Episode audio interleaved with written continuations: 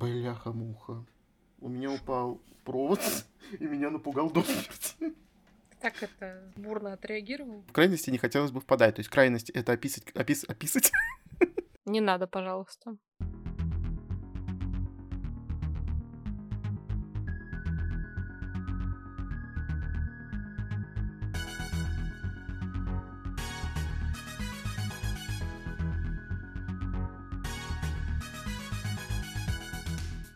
Всем привет! Привет! С вами снова книжный подкаст Reds and Heads. И мы его ведущие Маша и Игорь. Мы пришли рассказать о первой книге трилогии, которую мы с Игорем очень давно хотели прочитать.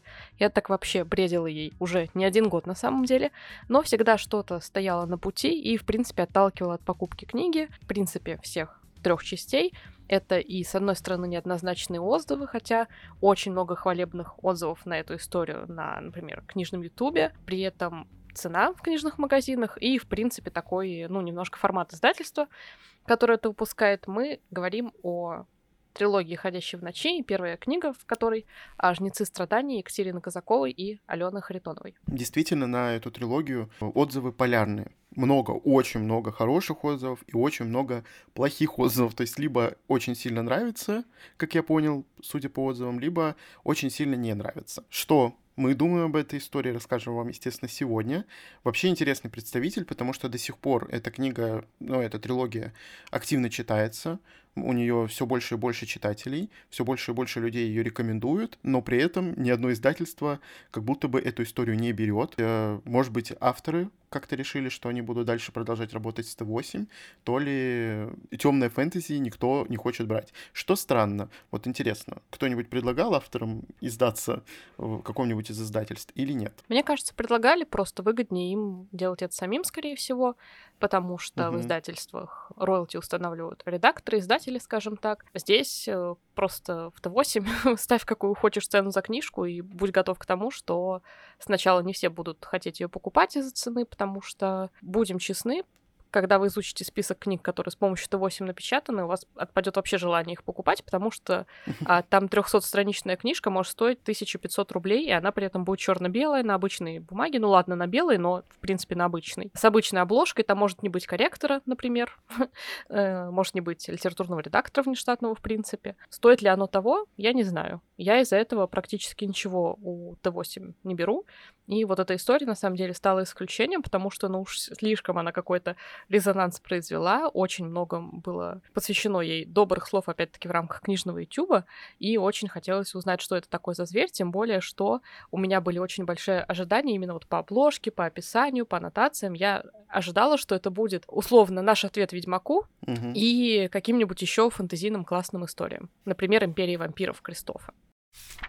О чем, собственно, сама первая книга? Мы оказываемся в вымышленном фэнтезийном мире, очень похожем на такое мрачное, темное русское фэнтези, в котором обитает нежить, активная по ночам. И нежить это самое разное и самое опасное. Это и волколаки, и оборотни, и кровососы какие-то, и прочие бродящие зомбари-упыри э, по земле, от которых э, простые люди вынуждены как-то защищаться.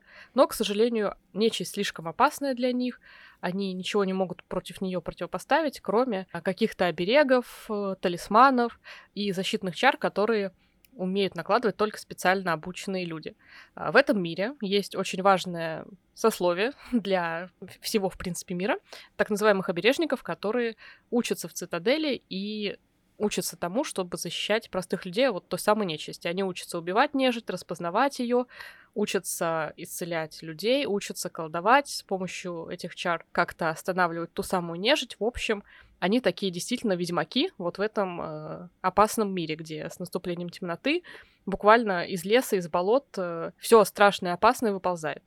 А, простые люди на все это не способны, но, к сожалению, таких обережников очень мало. Наша история начинается с того, что мы знакомимся с главной героиней, с одной из девушкой Лисаной, которая совершенно обычная девушка, мечтает о том, чтобы выйти замуж, а жить простой, как бы сельской жизнью, но внезапно один из проезжающих мимо обережников обнаруживает в ней дар, дар к тому, чтобы самой ей стать э, вот этой воительницей с нежитью, вот этой а, женщины, которая будет спасать всех остальных, и он забирает ее из мирной теплой жизни вот в ту самую цитадель, где с ней будут обходиться жестоко, где ей придется обучаться этому самому непростому ремеслу, и где она встретит товарищей, таких же, как она сама, неожиданно узнавших, что они, оказывается, не обычные люди, а вот люди с тем самым даром, который необходим для того, чтобы бороться с так называемыми выходящими.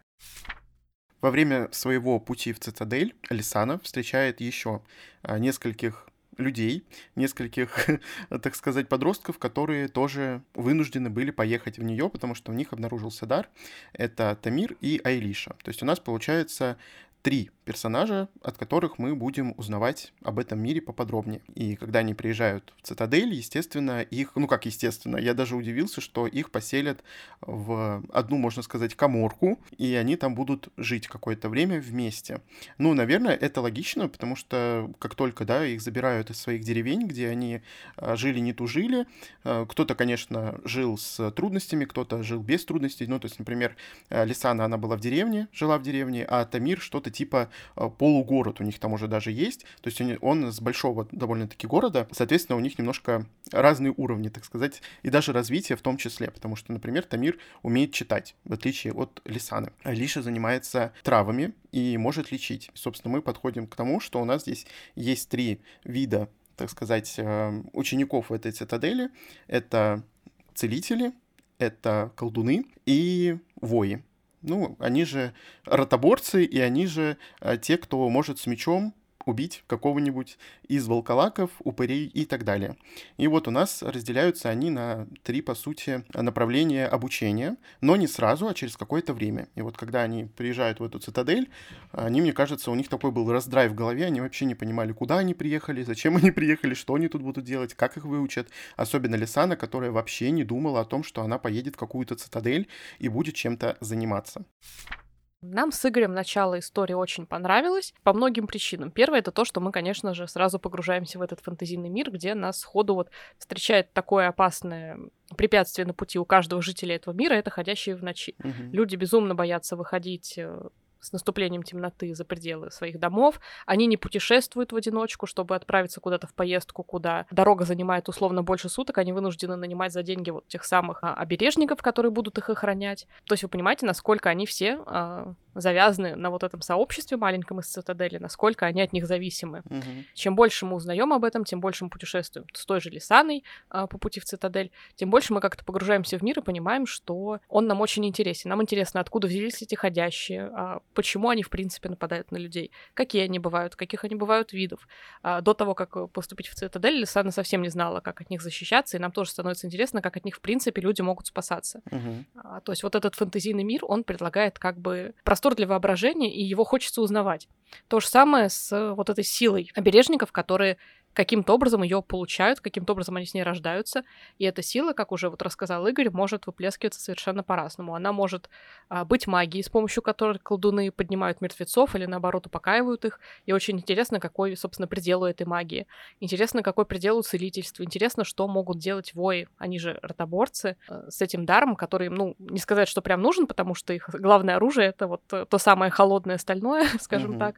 А, но при этом этим даром они все равно как-то пользуются и приезжают приезжая в Цитадель, очень нам вместе с героями хочется вот поучиться знаниям, которые им передадут. Мне, в принципе, всегда очень нравятся истории, в которых есть какая-то вот академия, какое-то учебное заведение, как, что-то вот, что связано с, либо с магией, либо с какими-нибудь тайными знаниями, которые большинству недоступны.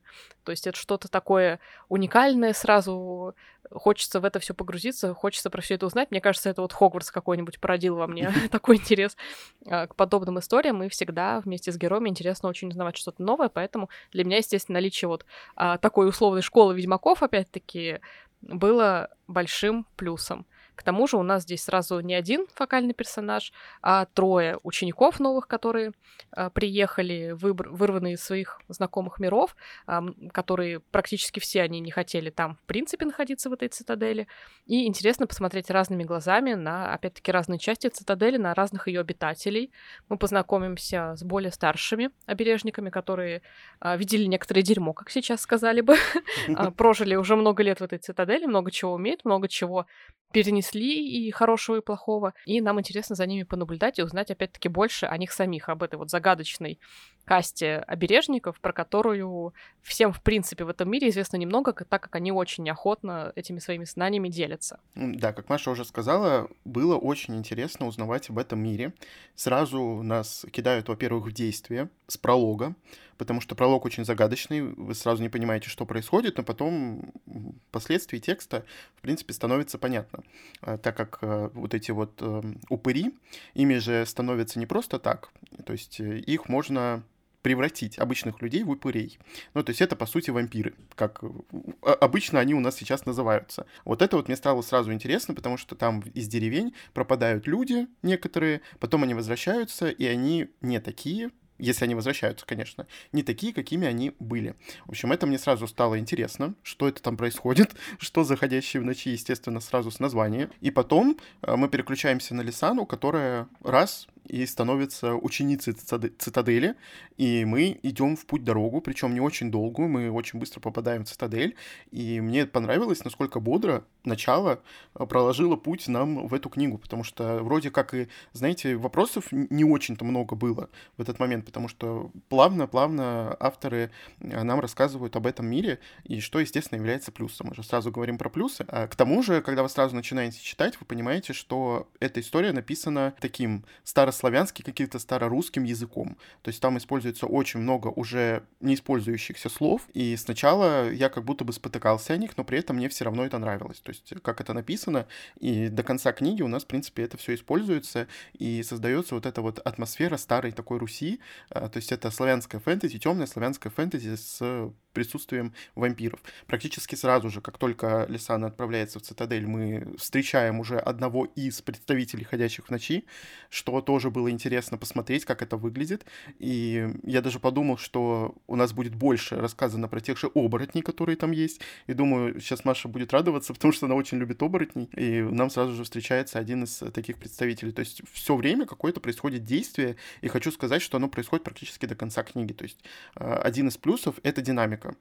И все время при этом раскрывается какая-то интересная деталь мира, и все время интересно, что с этим миром, что будет дальше, и какой вот будет конфликт здесь большой, именно связанный с этим миром. Да, я присоединяюсь э, к словам о том, что в тексте очень хорошая стилизация. Во-первых, не, сказ... не скажешь, что писала а, двое соавторов, потому угу. что иногда это бывает видно, когда разные люди пытаются писать один текст, а у них немножко там разные способы написания, разные слова они используют, за разных персонажей чувствуется, что э, пишут разные люди.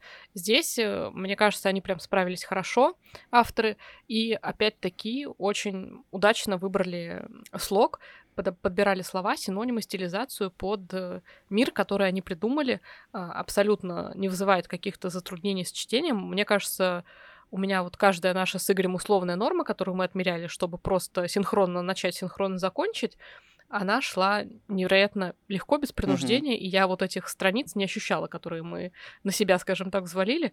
Это всегда большой плюс, и это всегда очень здорово добавляет э, приятного к книге.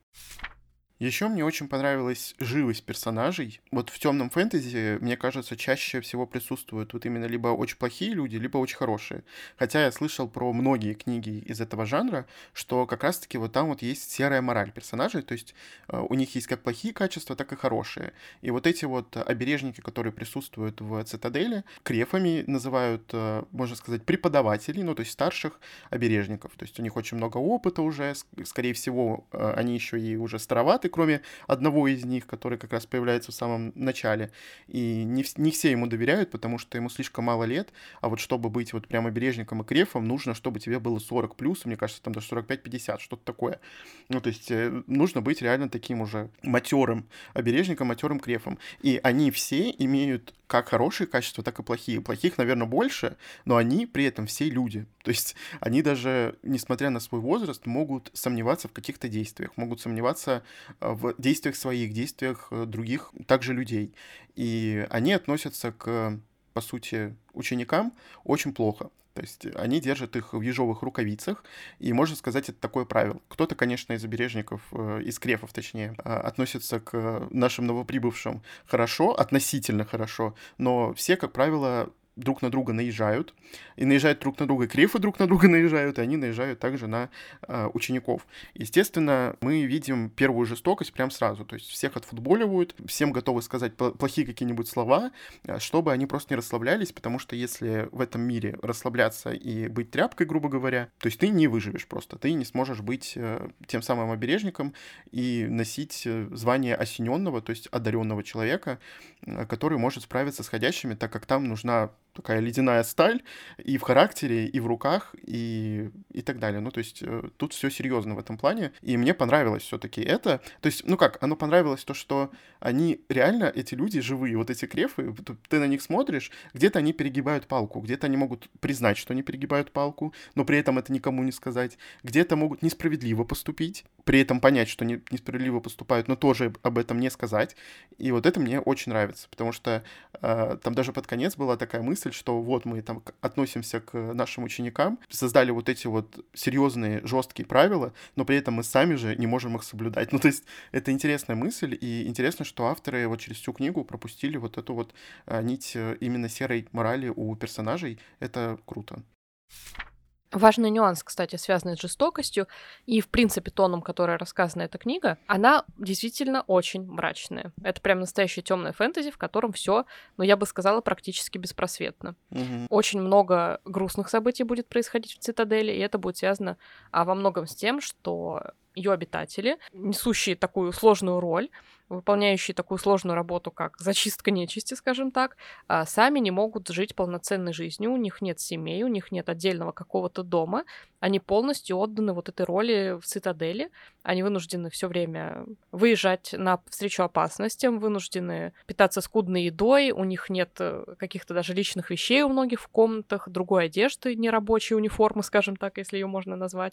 У них нет своих желаний, потому что они их вынуждены все время заталкивать куда-то, и долг всегда для них превыше всего. Из-за этого многие из них ожесточились, многие стали сварливыми, вредными, очень неприятными персонажами из-за того, что они постоянно соревнуются с другими в этой цитадели, из-за того, что они постоянно получают нагоняя от главы этой цитадели, из-за того, угу. что жизнь у них, в принципе, ну вот такая не сладкая. Они вынуждены помогать другим людям и при этом совершенно забывать про себя. Из-за этого в цитадели всегда мрачно, а, как-то холодно, неуютно, и те самые редкие радости, которые у них иногда бывают, например, приезд каких-то купцов, которые привезли а, много сладостей, оставили спрятанными вот в закрытом месте, куда можно пробраться, это вот всегда большое событие, и это редкость на самом деле. Вот это выглядит как такие крошечные-крошечные искорки радости, которые иногда вот в этой беспросветной ночи все таки появляются. Угу. То же самое будет происходить с главными персонажами. Они переживут много очень сложных ситуаций, после которых они перестанут быть вот а, теми юмными, наивными парнями и девушками, которых мы встретили в самом начале книги. И это немножко даже грустно, потому что когда персонажи меняются настолько, они в том числе и ожесточаются, и теряют себя, и закрываются, и замыкаются, и переживают горе по-своему, и действительно становятся уже абсолютно не теми, кем были, это даже вот, ну, тяжело такое периодически читать из-за того, что это грустно. Если ты привязался к персонажам, если кто-то из них тебе симпатичен, и ты поначалу даже чувствуешь какую-то эмпатию, а, то будет очень тяжело смотреть на то, каким этот персонаж станет, и будет хотеться для него хоть, ну, какого-то кусочка счастья, но этого вот в этой книге пока что не будет, во всяком случае. А, мы с Игорем наивно надеемся на то, что в третьей книге а, все таки будет какой-то условный, ну, хороший финал такой, угу. чуть более жизнеутверждающий, чем весь тон.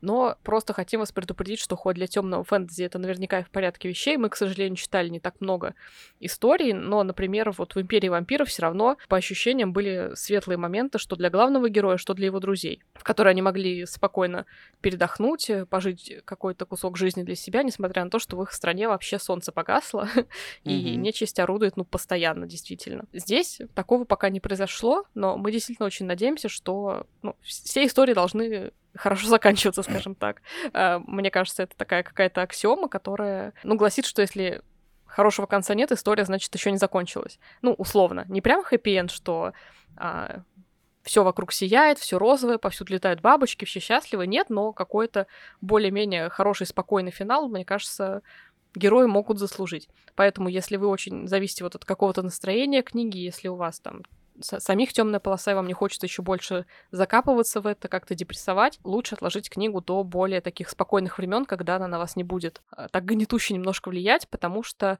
эта мрачная атмосфера передается очень хорошо, и авторы действительно сделали ее очень э, как-то вот трепетно из того, что ты сам чувствуешь какие-то моменты, что у тебя аж там сердце как-то сжимается от происходящего. Были моменты, которые меня там растрогали, были моменты, в которые у меня мурашки просто пошли там по телу. Поэтому книга такая может произвести впечатление своей вот этой мрачнины, которая в ней э, заточена.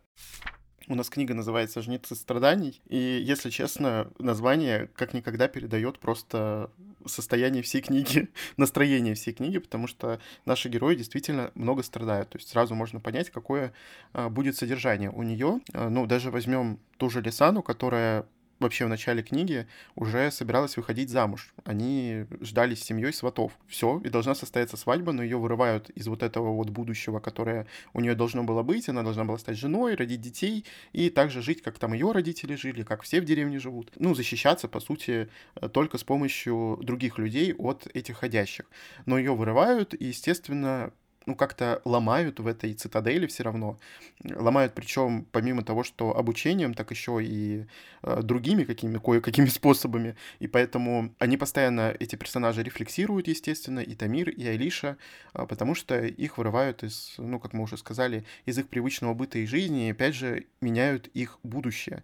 Потому что то будущее, которое у них было, которое они предполагали, оно одно, а оказалось совершенно все иначе. Да, действительно, будьте готовы к тому, что авторы очень-очень хорошо передали вот этот депрессивный настрой, и вообще никакого света в конце тоннеля здесь нету пока что. Ни у крефов, ни у наших учеников, собственно, у наших персонажей. Этот мир, он меняется, он нестабильный, и они все понимают, что в какой-то момент, возможно, могут проиграть. То есть, ну, в первой книге именно такое настроение именно страдания. Страдания причем от всех. То есть много рефлексии. Кому это не нравится, ну, я думаю, будет тяжеловато пробираться через текст, хотя там довольно много действий все равно, на которые можно а, посмотреть и которые можно с интересом читать.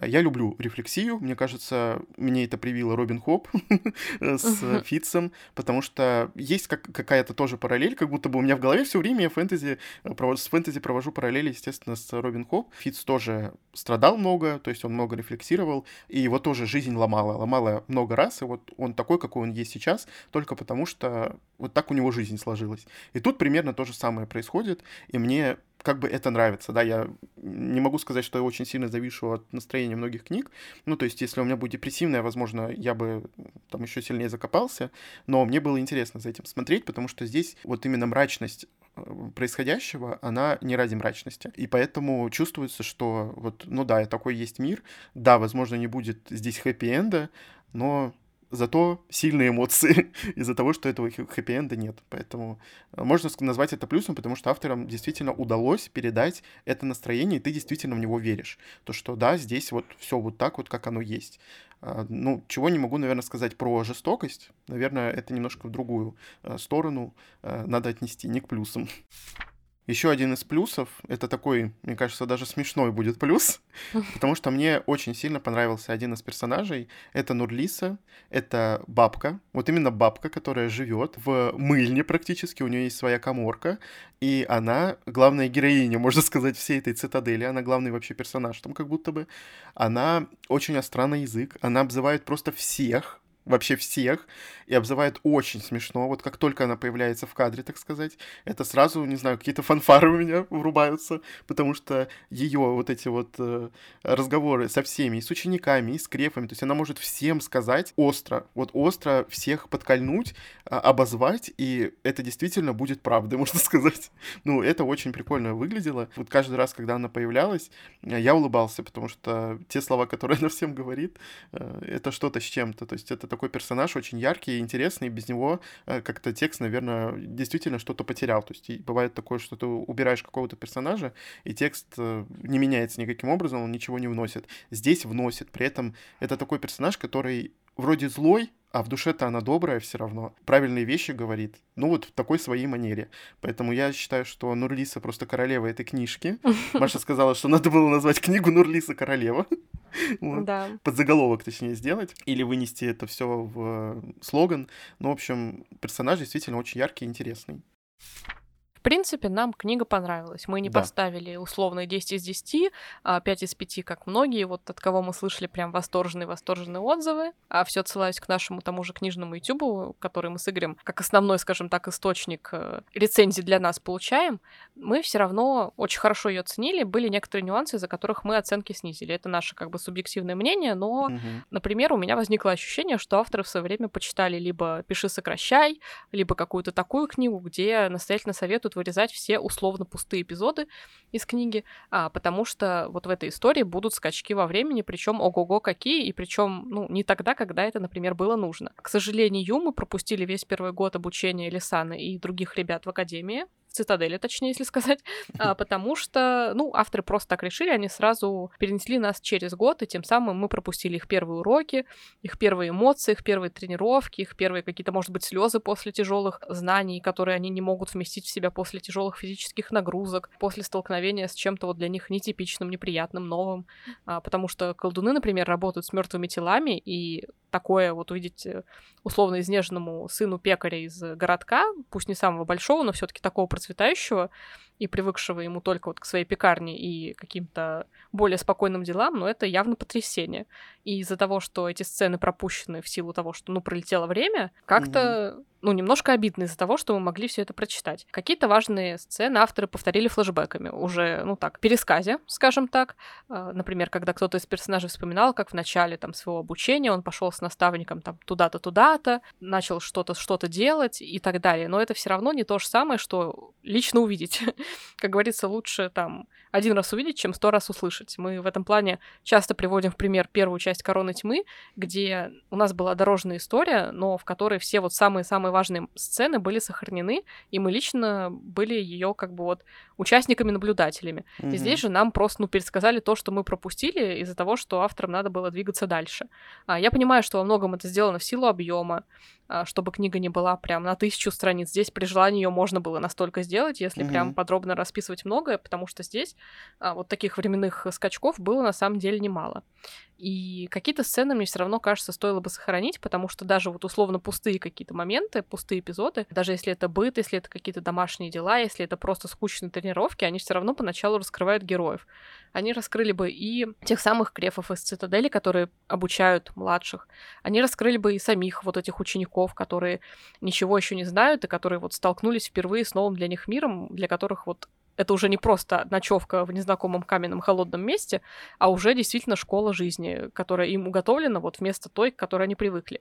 Мне кажется, это прям важные моменты. Очень жаль, что мы вот как-то не смогли их прочитать. Мне кажется, история от этого была бы только вот объемнее, а, лучше, потому что из-за того, что какие-то вот такие части опустили, мы можем не до конца понимать мотивацию многих персонажей, мы недостаточно узнаем, как они меняются. Нам показывают их совершенно уже новыми после прошедшего времени, а мы вот этим метаморфозам не совсем верим, потому что мы их пропустили. Хотелось, конечно, более как-то подробного раскрытия, может быть, больше таких каких-то сцен, которые вот за как будто бы наименьшей важностью убрали. Да, я, собственно, из-за этого и поставил, наверное, 4. Вот мы только начали, когда читать, и в первую, да, кажется, норму пролетел вот этот год, да. или, или во вторую, я не помню, в первую точно. Дело в том, что мы просто не успели прикипеть к персонажам. То есть там уже сразу начинаются какие-то шокирующие для них новости. То есть почему там Лисана стала тем-то, а не тем-то, да? Почему вот именно она предрасположена именно к вот этому обучению, а не к другому. То есть мы не видим вот этого конфликта как такового из-за того, что нам вот персонажа именно не раскрыли объемно. И поэтому важно действительно какие-то сцены все-таки сохранять, особенно первые впечатления от той же цитадели. То есть они приехали, бах, пролетел год. И ты такой даже вообще понять не можешь, какой год, где, где я был. Это такое ощущение, как будто пропал кусок текста, или ты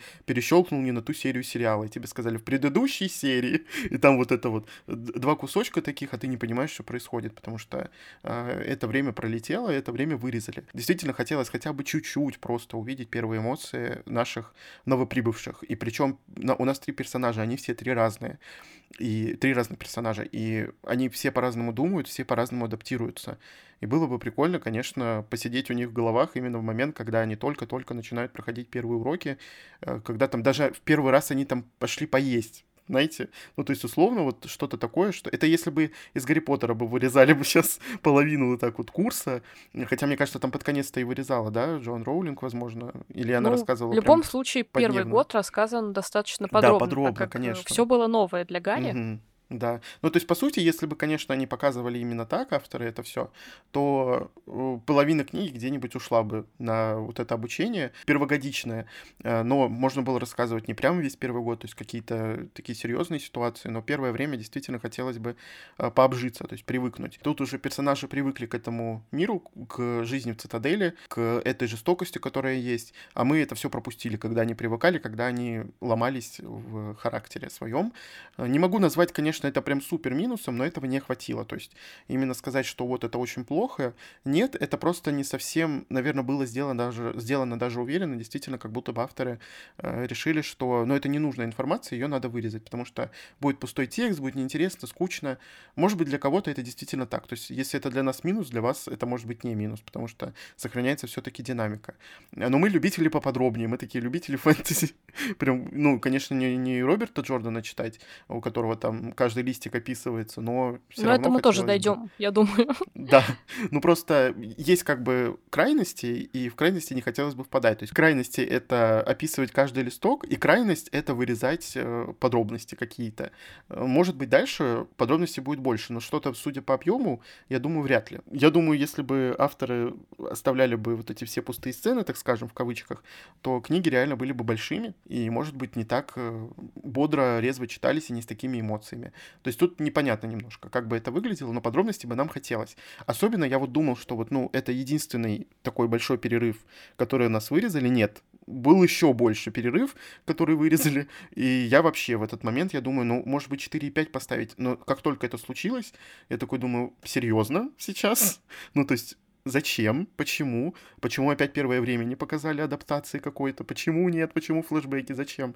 И поэтому я решил поставить 4, потому что из-за этого как будто чуть испортились впечатления, э, из-за того, что ты не, не прочувствовал с персонажем вот первое время действительно адаптации где-то. Вот. Это грустновато немножко, но сама книга все равно и читается хорошо, и ты вроде персонажей понимаешь, но именно привыкание, вот именно чтобы прикипеть к какому-то персонажу, у тебя просто времени нету. Тебе авторы не дают этого. И поэтому только под конец я как-то главной героине больше расположился и больше ей там сочувствовал в каких-то моментах. Как-то так в принципе, персонажей все равно узнаешь, к ним все равно привязываешься, но из-за вот этих вырезанных сцен они все равно меняются удивительно быстро. И меняются, ну, в совершенно порой неожиданную сторону, и меняются как будто бы без каких-либо усилий. Естественно, усилия были, просто мы их опять-таки пропускаем. Например, та же Лисана, она за первый год обучения очень закалилась физически.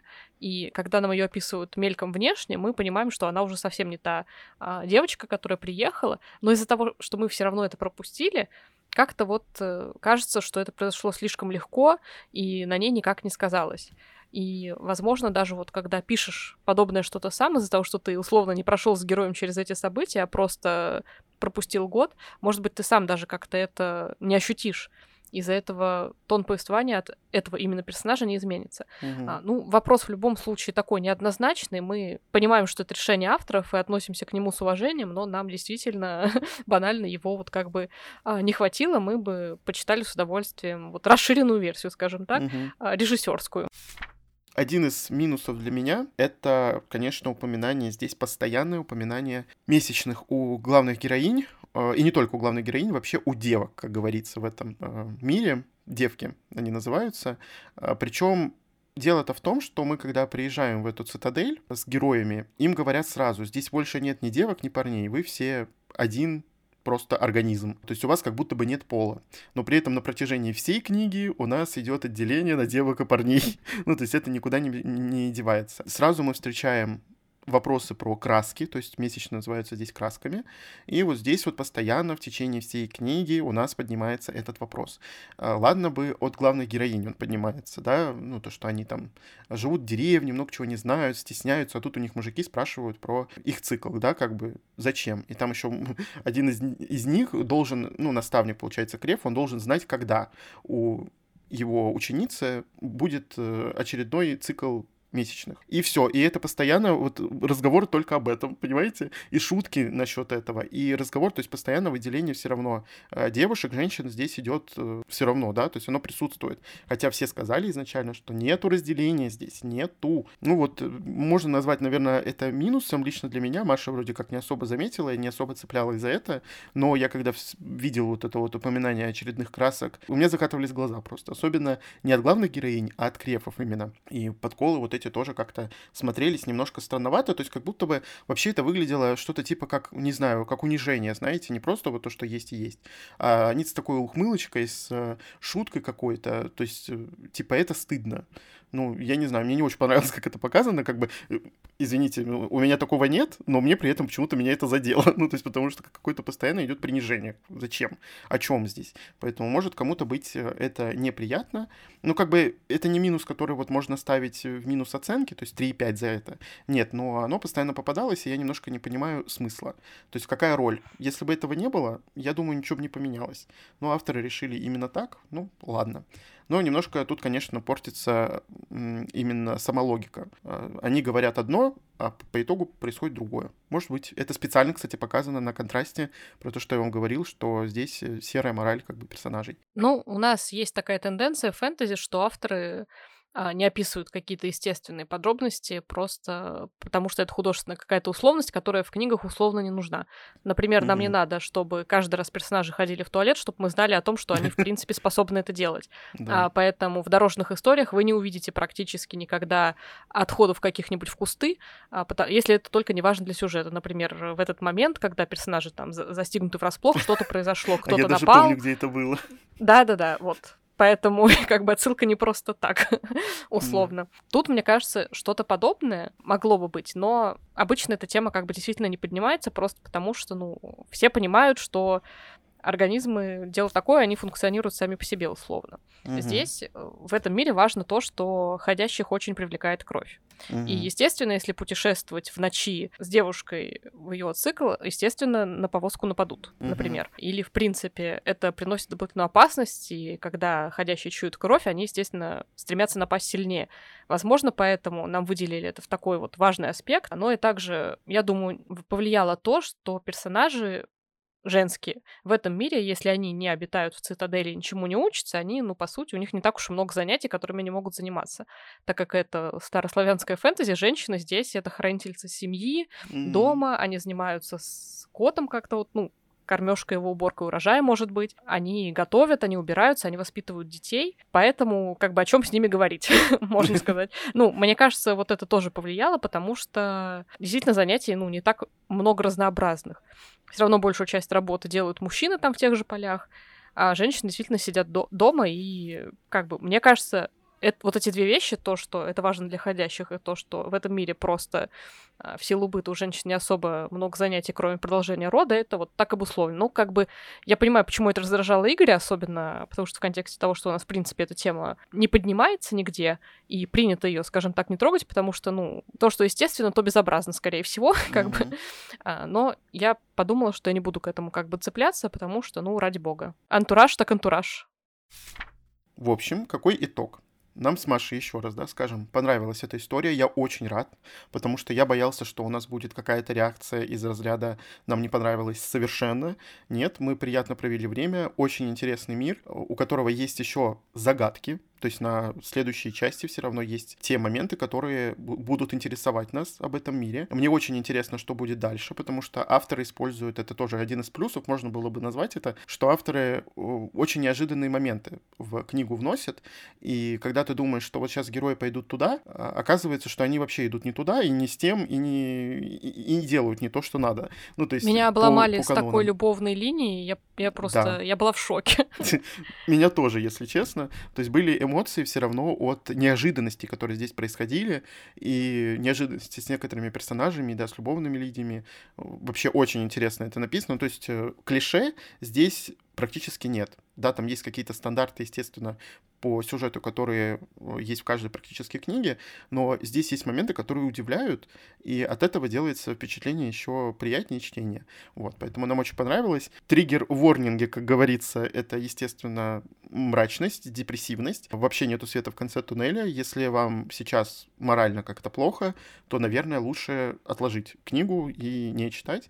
Но если вы любите мрачное, темное фэнтези, особенно если вы любите тему вампиров, крови, всего вот этого, то мы можем вам посоветовать. Если вы просто любите фэнтези, то мы можем вам посоветовать прочитать первую часть, посмотреть, как оно, э, подходит вам или нет. Мне понравилось, я хочу читать уже дальше. Это когда закрыл эту книгу, думаю, так, надо читать уже вторую часть, но у нас запланировано чтение вперед там на очень много э, книг и дней, так сказать, поэтому возьмемся за нее через какое-то время. Ну а вы не забывайте, что можете слушать наш подкаст еженедельно на всех подкаст-платформах. Всем пока.